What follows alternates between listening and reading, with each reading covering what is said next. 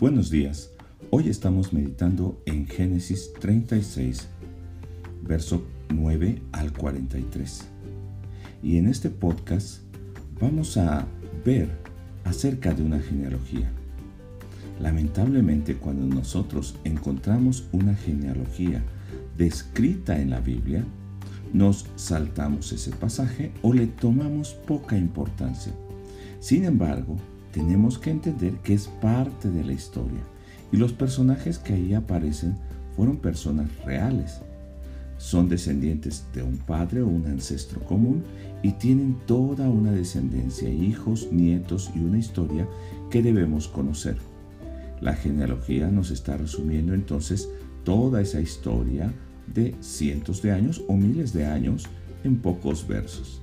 Además también nos dicen quiénes son los personajes más sobresalientes de toda esa genealogía. Así que hoy vamos a ver un poco acerca de esa genealogía, ese resumen de la historia y también nos está introduciendo a una nueva historia.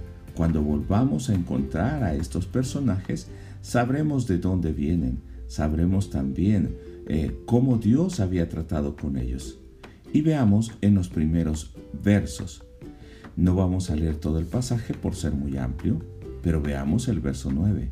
Nos dice en la versión 1960, estos son los linajes de Saúl, padre de Edom, en el monte de Seir.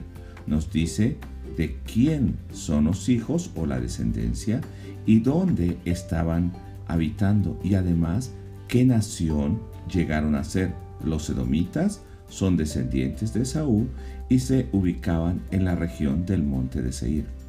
Y cuando la Biblia nos habla acerca de estos linajes, la palabra que utiliza es Toledad o Toledot, que quiere decir descendencia o linaje.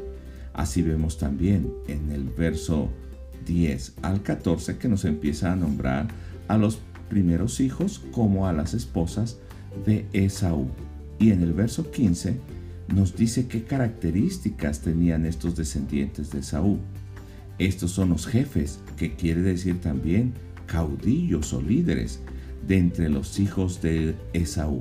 Esto quiere decir que eran personas ah, dedicadas a la guerra y eran importantes, líderes de todo un pueblo.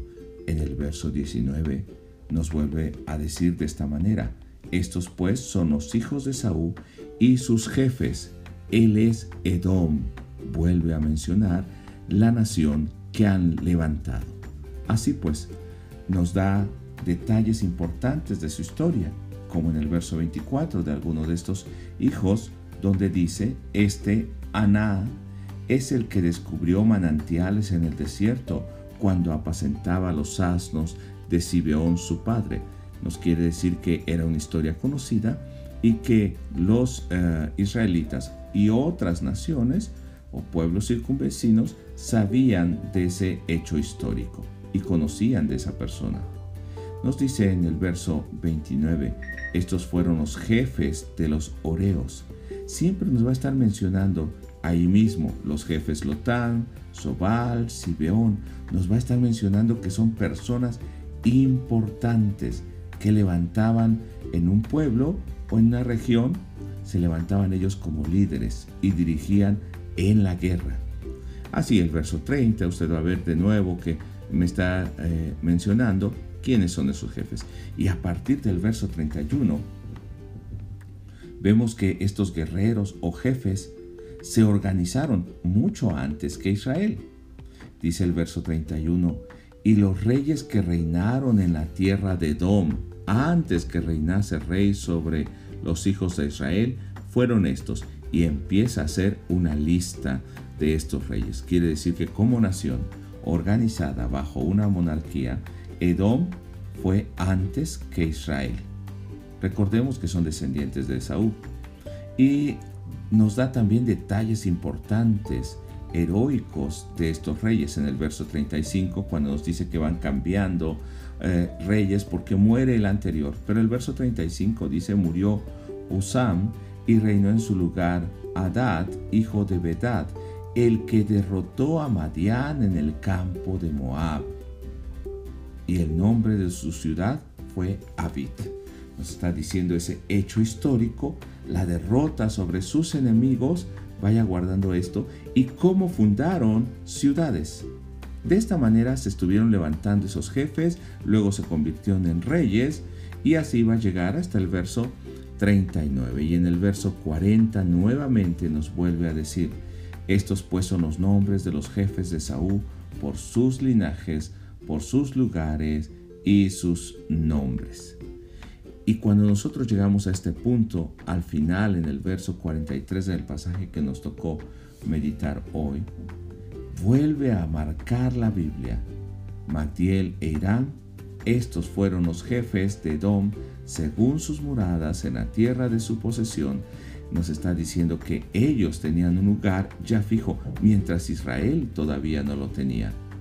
Edom es el mismo Esaú padre de los edomitas. Entonces está enfatizando realmente el origen de los edomitas, descendientes de Edom, sus victorias, sus líderes, su organización, los hechos heroicos. Y recordemos aquí, son descendientes también de Abraham, que conocen a Dios y su promesa. Fueron fructificados antes que Israel. Llegaron a ser muy prósperos, poderosos, tuvieron caudillos, derrotaron a sus enemigos, se formaron en un pueblo con rey, mucho antes que Israel. Tenían la gracia común de Dios y tenían la protección de Dios, porque recordemos que su padre, Isaac, les había bendecido también a través de Esaú. Sin embargo, desde Esaú, recordemos que fue desobediente a sus padres, se mezcló con los pueblos de la tierra de Canaán y siguió sus costumbres. De la misma manera, sus descendientes dejaron la identidad de descendientes del pacto de Abraham. Inclusive Ismael, recordemos, también había recibido bendición de Dios en Génesis 21. Esaú había recibido bendición de su padre en Génesis 27. Esaú tuvo una descendencia grande que fue Dom. Y en muchas ocasiones, aún siendo hermanos, descendientes del mismo Padre, de Abraham y de Isaac, fueron enemigos de Israel. Nosotros vemos también durante el tiempo oh, de Jesús en la historia, los monarcas que dominaban a Israel en acuerdo con Roma eran edomitas, descendientes del pacto de Dios, pero alejados de ese pacto. Jacob y su descendencia recibieron ciertamente una bendición especial, pero Esaú no fue olvidado por completo. Él recibió también bendición de su padre. Y, y él viviría por su espada, le dijo su padre. Esto es, por la fuerza militar. Y parece ser que de esta manera fue en la narración que hemos visto de la genealogía. Pero Esaú y su descendencia olvidaron que venían de una nación con una bendición, la bendición de Dios. Yo quisiera que hoy nos preguntemos, como creyentes, como pueblo de Dios, conocemos el pacto de Dios y hemos recibido algunas bendiciones de Él, pero preferimos fortalecernos en la vida y en las costumbres de la gente que no conoce a Dios? ¿O preferimos dejar que Dios esté dirigiendo nuestros destinos, nuestros caminos, nuestra familia, nuestro trabajo, nuestro ministerio. A pesar de ser hermanos y aún en la iglesia, a veces se levantan celos, luchas. Preguntemos, ¿no hemos olvidado el pacto y nos volvemos enemigos de los que han recibido una bendición diferente a la nuestra, pensando que es mayor? Esaú había sido muy prosperado que tuvo que separarse de Jacob por la cantidad de sus ganados y riquezas. En ocasiones puede ser que todas las cosas que hemos recibido y que nosotros pensamos que ciertamente es una bendición, nos estén alejando de Dios. ¿No será tiempo para que hoy también dejemos el resentimiento y el celo y nos volvamos a la identidad de un descendiente del pacto de Dios? Quitemos todo rencor de nuestro corazón y cualquier bendición que nos haya dado, cualquier propósito de Dios en nuestra vida, nos ayude a afirmar la identidad de pueblo de Dios, no para alejarnos ni de Dios ni convertirnos enemigos de nuestros hermanos. Te invito a seguir meditando en la palabra de Dios cada día, que disfrutes aún estas genealogías y que sepas que tienen un propósito en la Biblia y tienen un propósito para nuestra vida. Dios te bendiga y te mando un abrazo. Puedes seguirnos en nuestras redes sociales www.meditacionbiblica.com, Instagram Meditación Bíblica, YouTube Meditación Bíblica Internacional, Facebook Ministerio de Meditación Bíblica. Oramos a Dios que estos recursos les sean de ayuda en su edificación espiritual.